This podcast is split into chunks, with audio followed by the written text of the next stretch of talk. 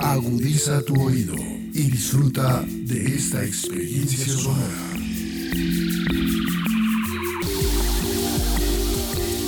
Este es un podcast Radio Unal.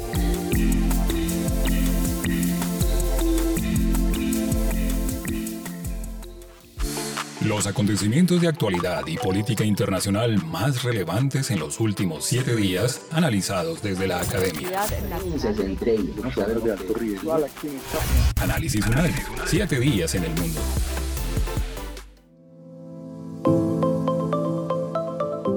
Hola, cordial bienvenida a esta selección de noticias que hace Podcast Radio Unal de los hechos más importantes en el mundo durante los últimos siete días.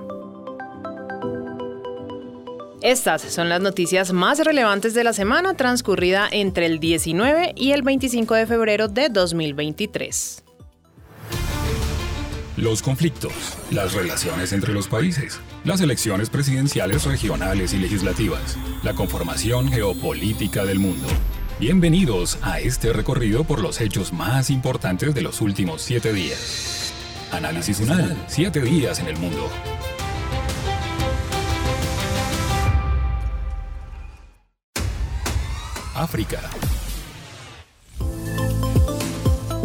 Finalizó la edición número 36 de la Cumbre de la Unión Africana en Etiopía. El evento duró dos días y contó con la participación de 35 presidentes de países africanos. Entre los temas tratados hubo asuntos en común frente a la seguridad y a la paz del continente. También hubo cambio de mandato y en el cargo quedó Azali Soumani, nuevo presidente de la Unión Africana. La entrevista la realizamos con el profesor Rafael Antonio Díaz, es doctor en historia, es docente del Departamento de Historia de la Universidad Javeriana y también de la Universidad Nacional de Colombia. Profesor, su opinión acerca de lo que fue esta edición número 36 de la Cumbre de la Unión Africana.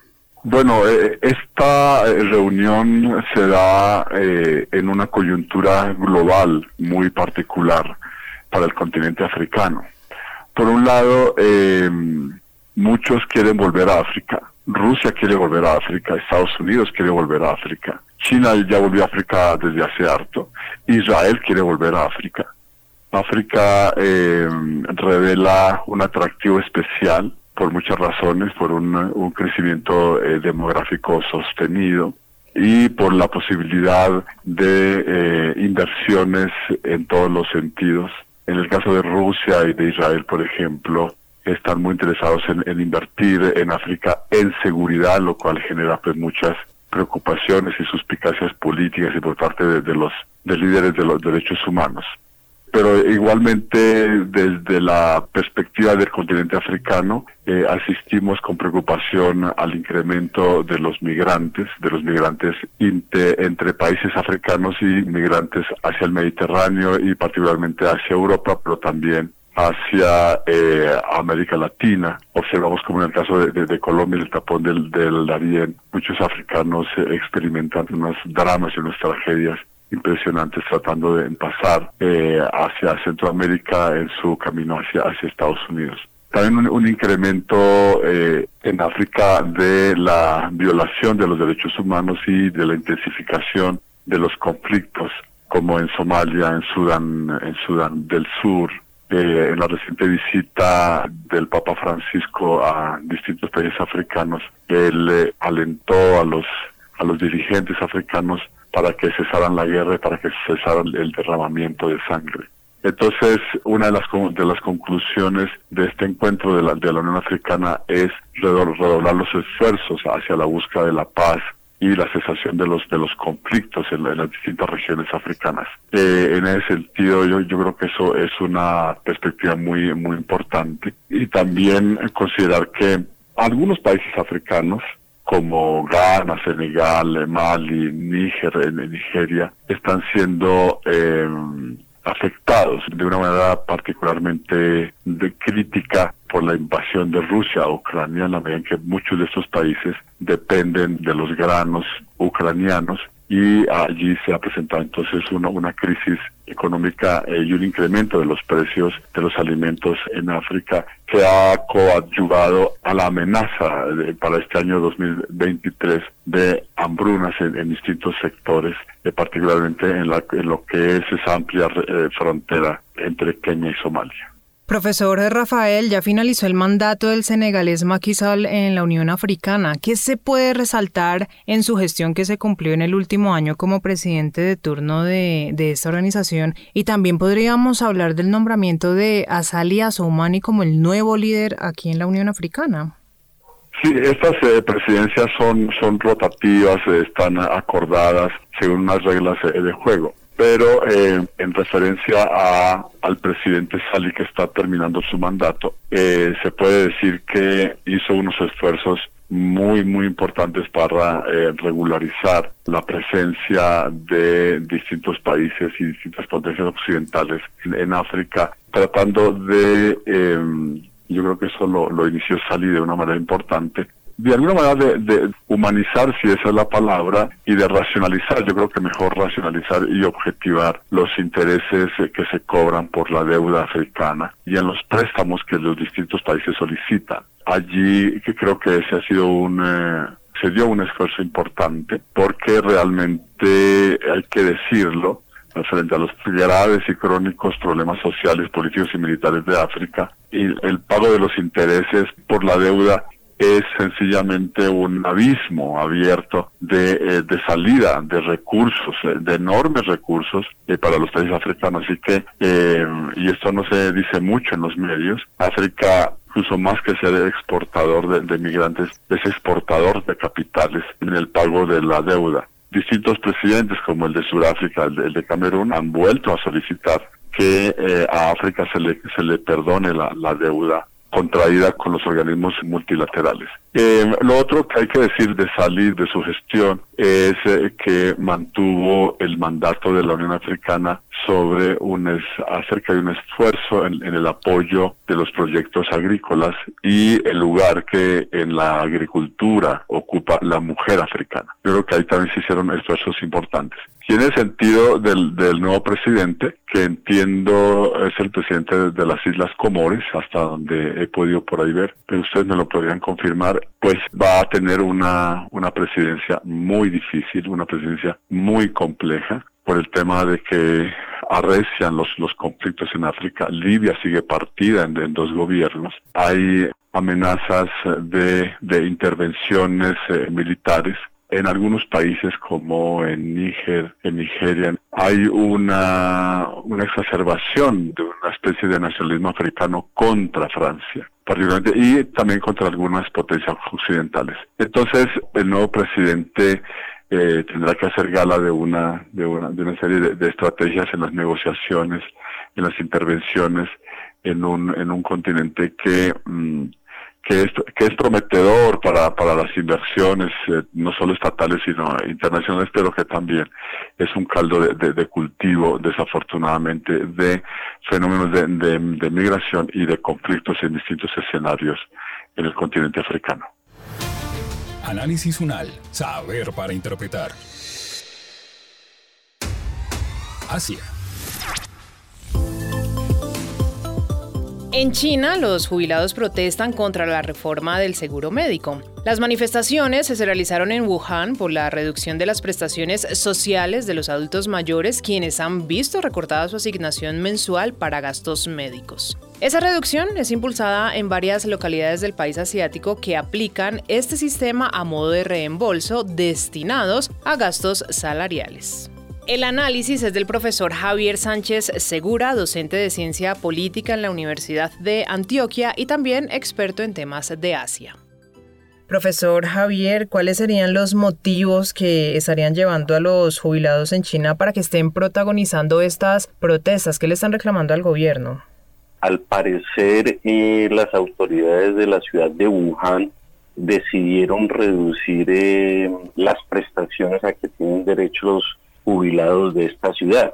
Eh, hay que señalar que Wuhan fue la ciudad en la que surgió el, tuvo el epicentro la, la pandemia del COVID y es una ciudad que queda en el centro del país y a pesar de que no es la más grande, es una ciudad bastante populosa, como quiera que tiene cerca de 11 millones de habitantes, es decir, mucho más habitantes que la capital de Colombia.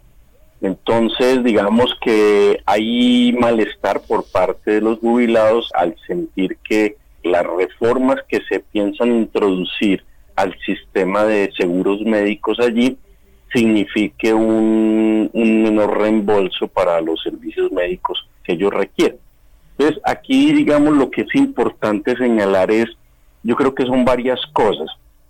El tema, aunque la información es muy somera y muy escueta y no hay información adicional que se logre obtener en redes sociales, lo que sí es claro es que son una serie de reformas que se vienen haciendo por parte de las autoridades locales. Eh, ya desde el año 2009 el gobierno chino impulsó una reforma que eh, le va entregando por paulatinamente competencias a, las autoridades locales en estas materias.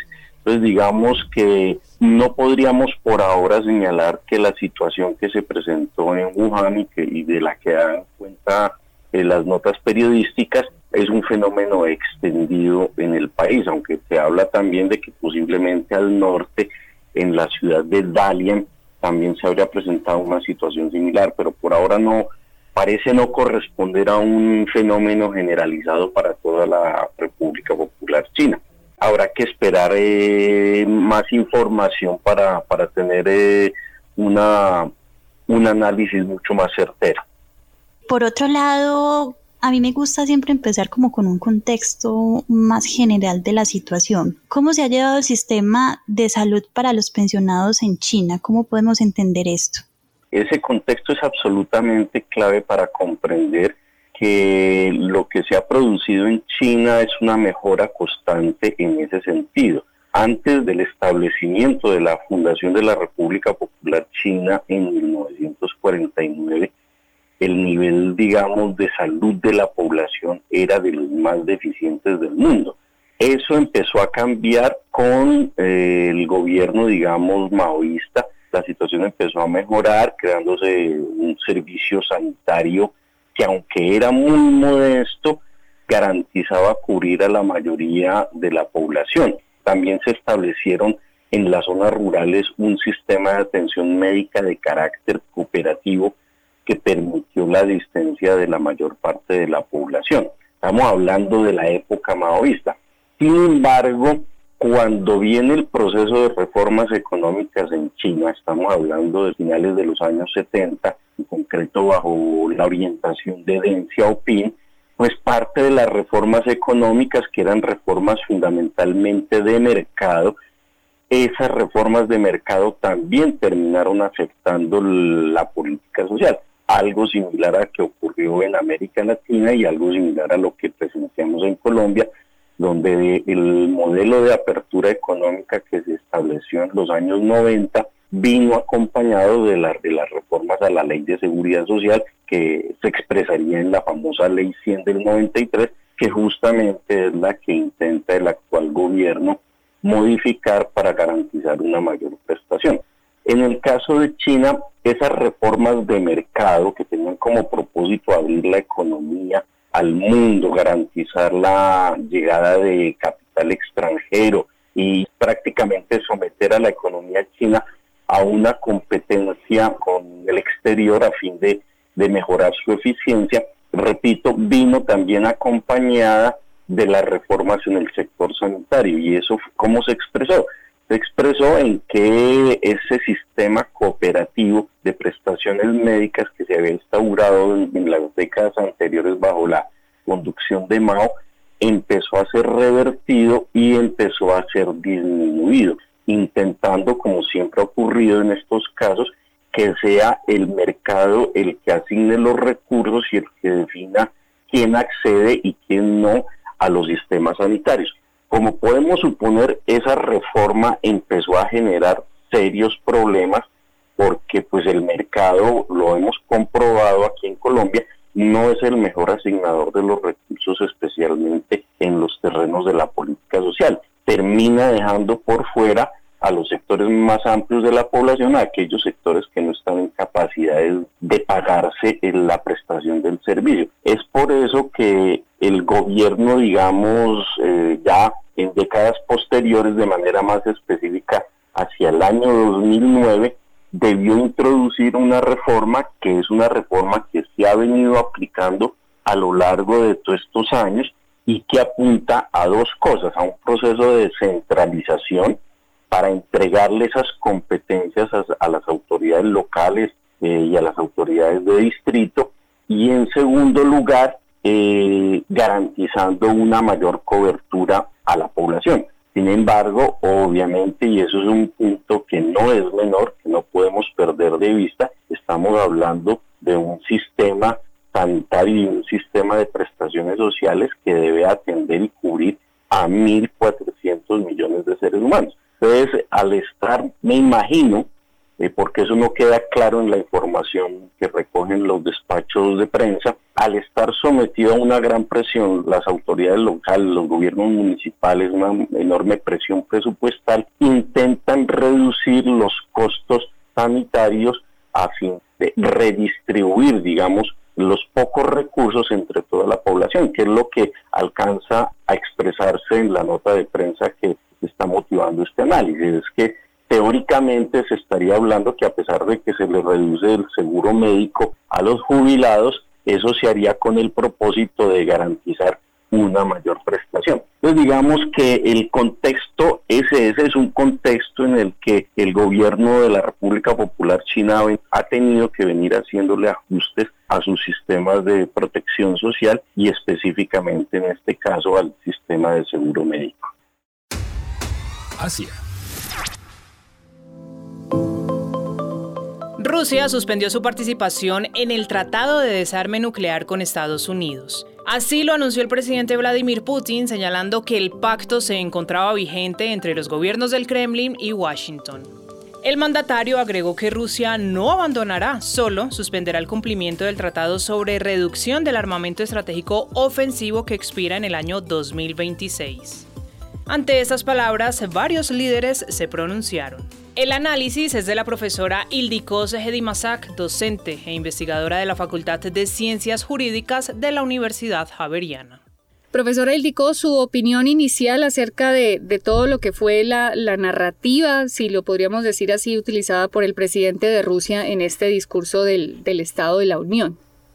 Pues mira, el mundo está mirando ese discurso, el mundo, no necesariamente los rusos, que es como una escalación del conflicto. El presidente estaba muy contundente con sus palabras relacionadas con la guerra. Eso fue un discurso de dos horas, lo que más o menos dividió una hora hablando sobre la guerra, empezó con este tema, y la segunda hora estaba hablando sobre Rusia.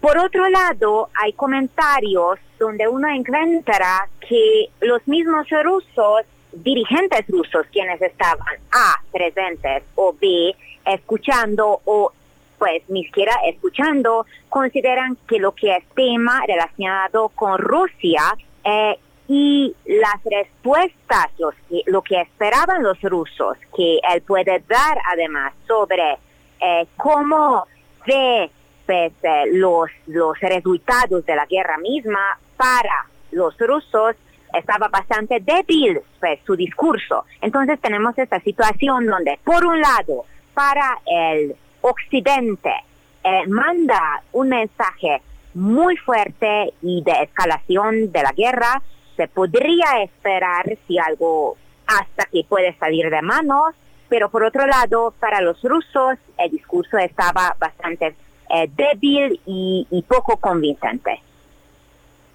Profesora, el presidente Vladimir Putin cuenta con un poder en su palabra que pocos tienen desde su análisis y trayectoria de este mandatario. ¿Cuál es su estrategia de comunicación y hacia qué público objetivo han dirigido sus palabras? Porque, por ejemplo, el presidente Joe Biden en uno de sus discursos públicos aseguraba que Ucrania nunca será una victoria para Rusia. Entonces, los ánimos están un poco álgidos en estos momentos.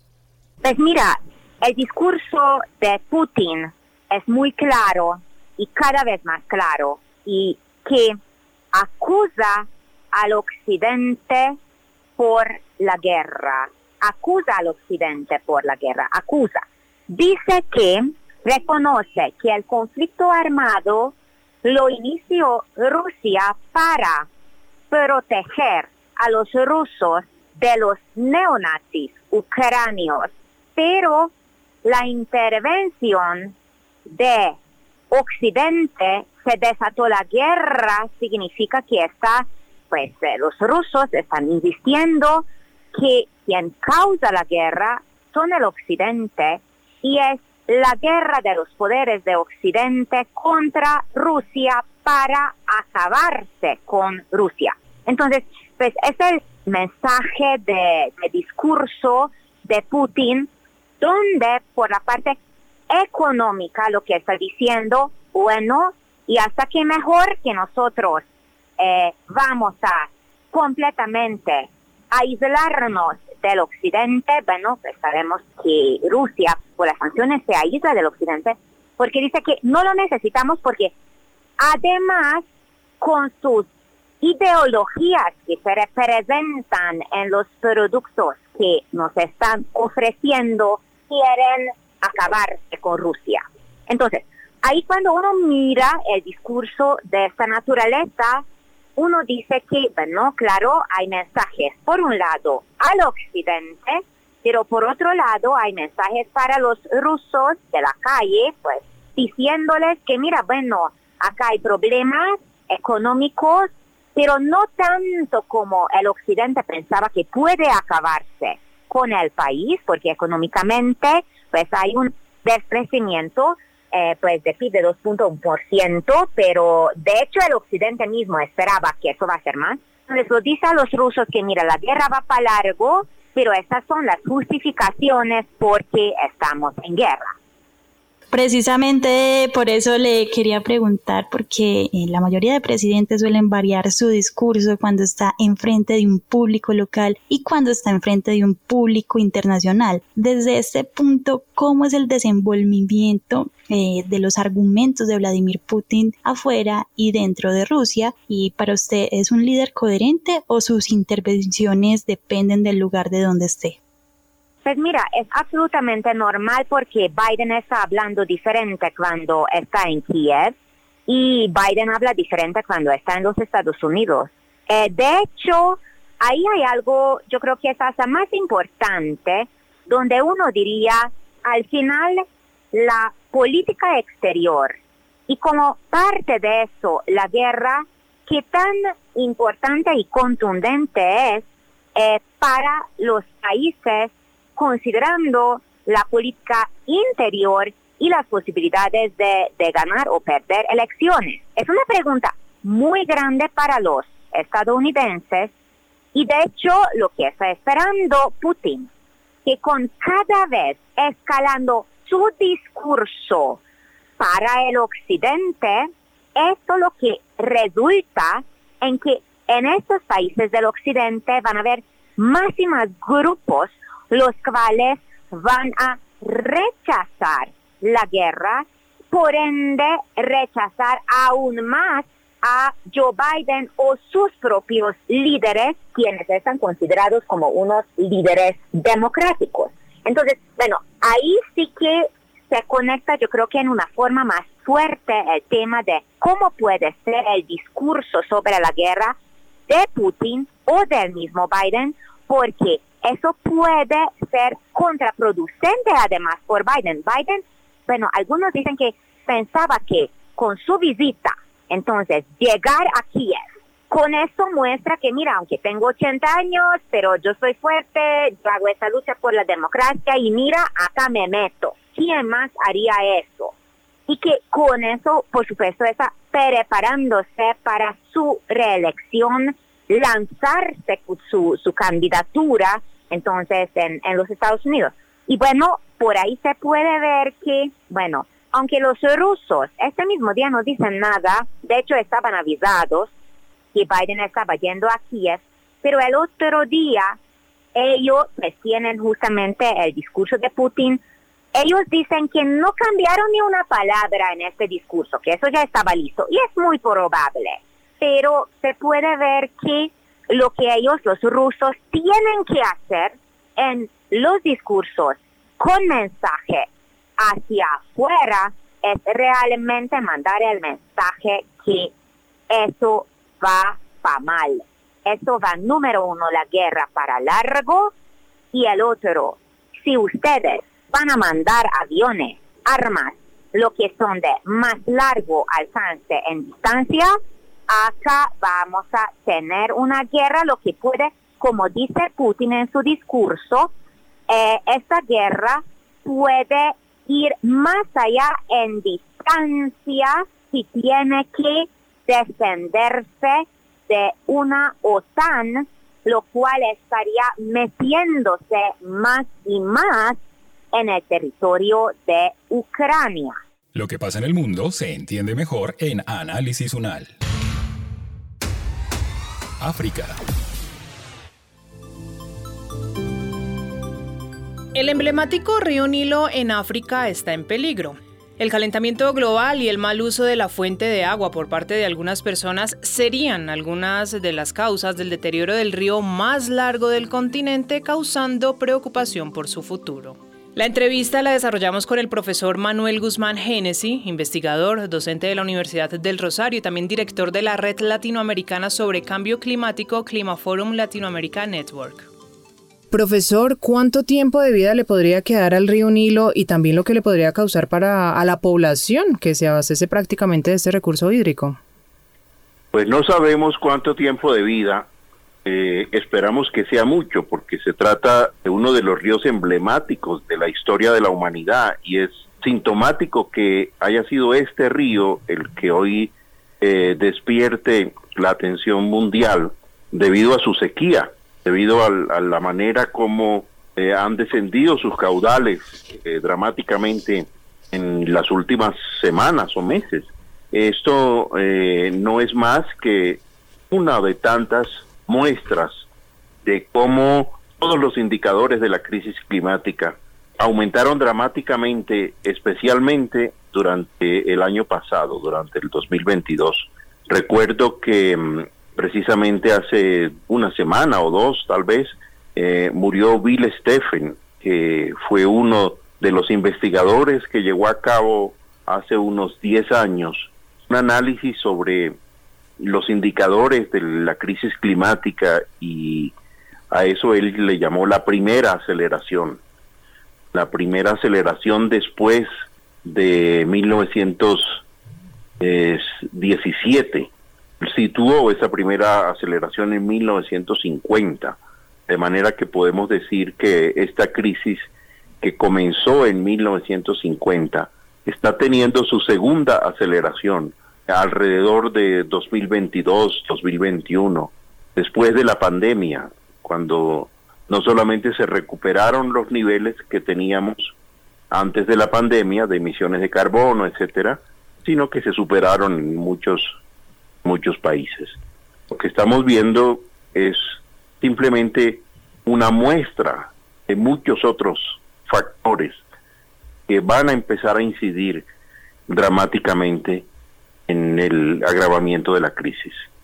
Profesor Manuel, leía que en 2010 se, firmó un acuerdo marco de cooperación por parte de, cinco estados que, se encuentran, eh, digamos que cercanos a este afluente y pues me imagino yo que allí se contemplan ciertos principios, ciertas obligaciones para una gestión eficiente de estos recursos hídricos. ¿Esto en dado caso es suficiente quizás para recuperar el río o definitivamente pues que no se están cumpliendo estos acuerdos? Pues los acuerdos transfronterizos que se firman, como el acuerdo amazónico en el caso nuestro, evidentemente no son suficientes, pero son necesarios.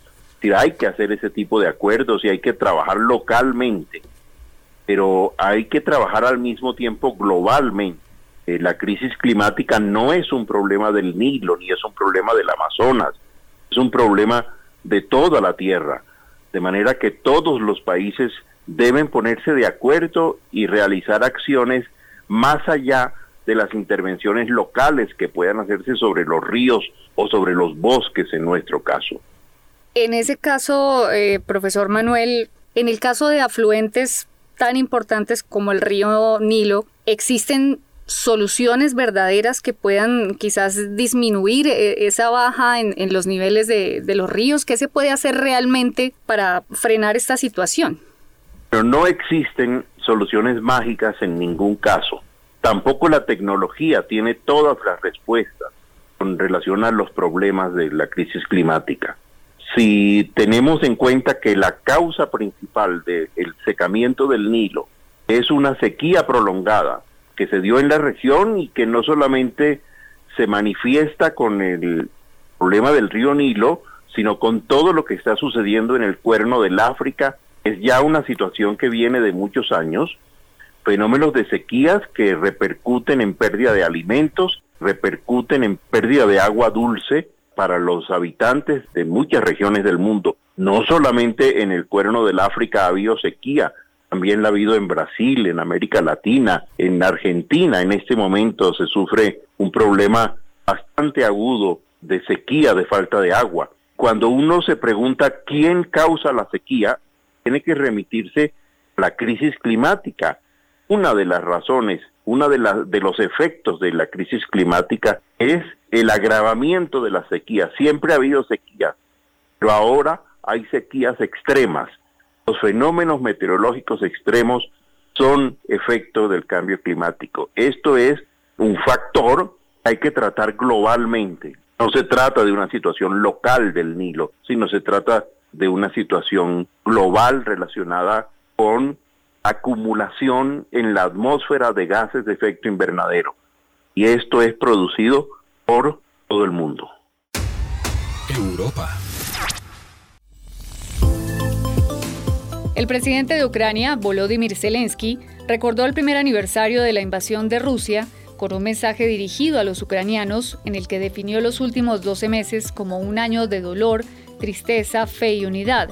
Una de las mayores afectaciones por el conflicto llegó en agosto de 2022, cuando la empresa rusa Gazprom informó que se requeriría de una serie de mantenimientos para suspender por completo el suministro a Europa del gas. Los pormenores, detalles y la posición que ha tomado cada región del mundo lo analizamos con el profesor Carlos Alberto Patiño Villa, doctor en filosofía, docente del Instituto de Estudios Políticos y Relaciones Internacionales IEPRI de la Universidad Nacional de Colombia.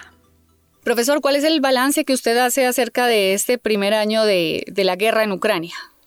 La verdad es que es un balance muy complejo, primero porque esta se ha convertido quizás en la guerra más global y de mayor impacto en la geopolítica mundial desde la Segunda Guerra Mundial, eh, mucho más que las guerras en Medio Oriente, que la invasión en Irak, la guerra en Afganistán o las guerras en África, etcétera. Y eh, se ha convertido, o, que la guerra en Vietnam, o que la guerra en Corea, y esta se ha convertido en una guerra que ha empezado de alguna manera a alinear poderes globales y poderes globales en los que además están implicados de alguna manera potencias nucleares. De otra parte, eh, la guerra en general, prácticamente todos los que nos dedicamos a este tipo de observaciones, en general suponíamos que la guerra no, duraría más de seis meses y que era muy probable que hubiera terminado derrotada Ucrania y sin embargo la guerra ha durado más de un año y Ucrania no ha sido derrotada y, no solo no ha sido derrotada, sino que además Rusia ha perdido terreno y ha perdido muchas eh, capacidades de combate militar, además de un alto número de bajas en el sentido de soldados muertos y enfermos en el lado ruso, aunque también el ucraniano ha sufrido fuertemente. Y la tercera característica compleja es que eh, no se ve ninguna posibilidad de negociación aún de la terminación de la guerra o que la guerra vaya a tener una posibilidad de, resultar, eh, digamos, uh, de alguna forma finalizada o negociada, por lo menos por ahora. Entre otras razones porque la negociación de paz se dificulta con las anexiones ilegales de territorios que Rusia ha hecho no solo en eh, Donbass y Lugansk, sino también en las regiones de Zaporilla y Gerson. Profesor Carlos Patiño, durante estos 12 meses de este conflicto, aparte de estos territorios que han sido anexados de manera ilegal, ¿cuáles han sido esos otros momentos que más han marcado a ambos países?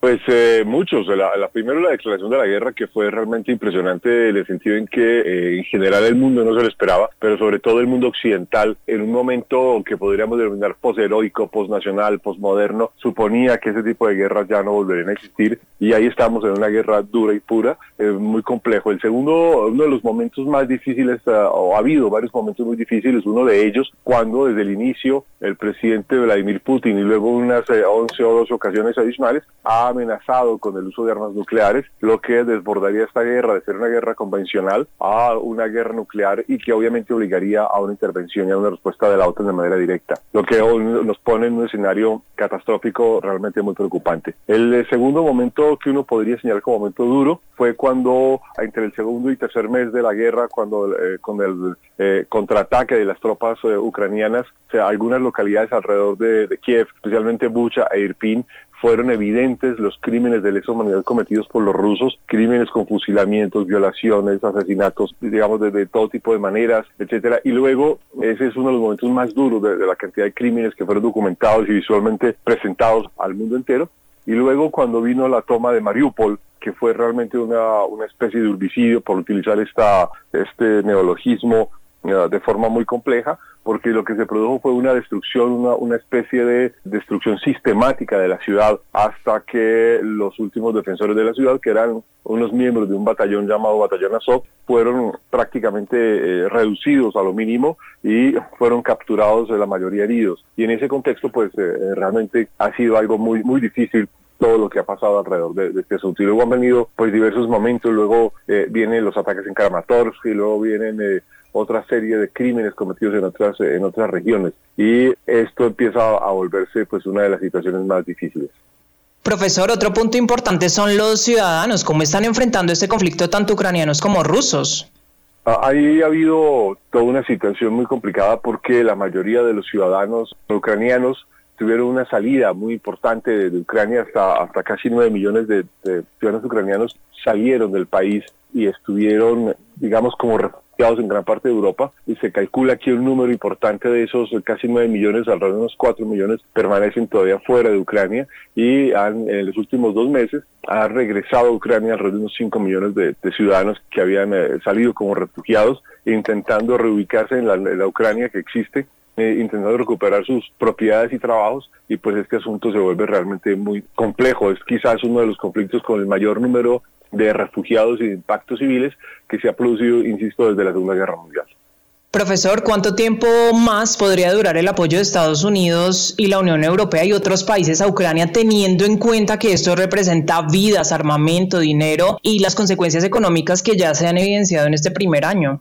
Yo haría la pregunta al revés, ¿cuánto tiempo más pretende Rusia mantener la guerra en Ucrania? Y eso de alguna manera determina también el apoyo de los Estados Unidos y Europa a Ucrania, toda vez que hay que recordar que la gran motivación de la guerra rusa eh, sobre Ucrania, de invasión, está marcada por las palabras de Putin en el sentido de que se trata de recuperar las fronteras históricas de, Rusia. Y eso obviamente lo que tiene en el fondo es una eh, versión o una especie de estructuración política sobre lo que se podría denominar la reconstrucción del imperio ruso. Y en esa reconstrucción del imperio ruso, pues eh, la situación se pone, digamos, compleja porque esto, como lo han percibido los países del Báltico, Letonia, Lituania y Estonia, pues ha generado una especie de amenaza sobre sus propios eh, territorios y sobre sus propias condiciones.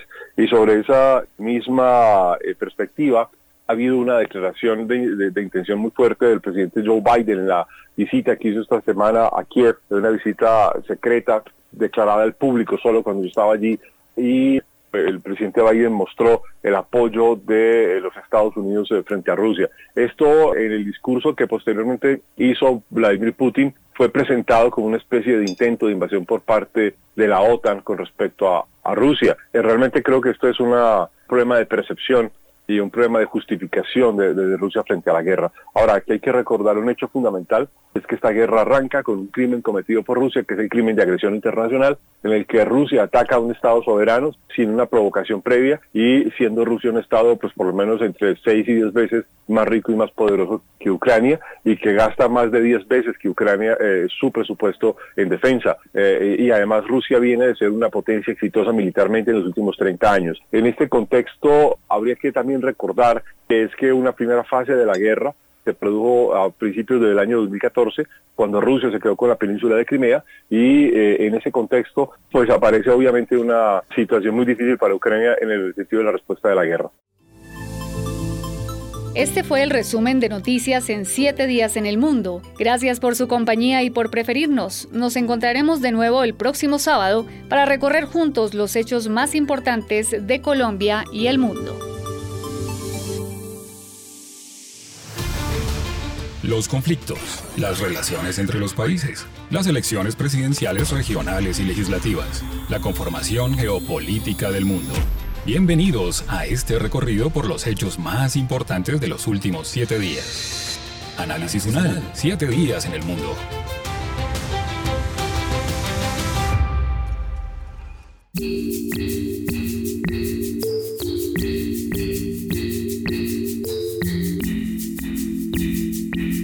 Las opiniones aquí expresadas son de entera responsabilidad de sus autores y solo comprometen a los realizadores de este podcast. No representan necesariamente el pensamiento de Radio UNAL ni la posición oficial de la universidad.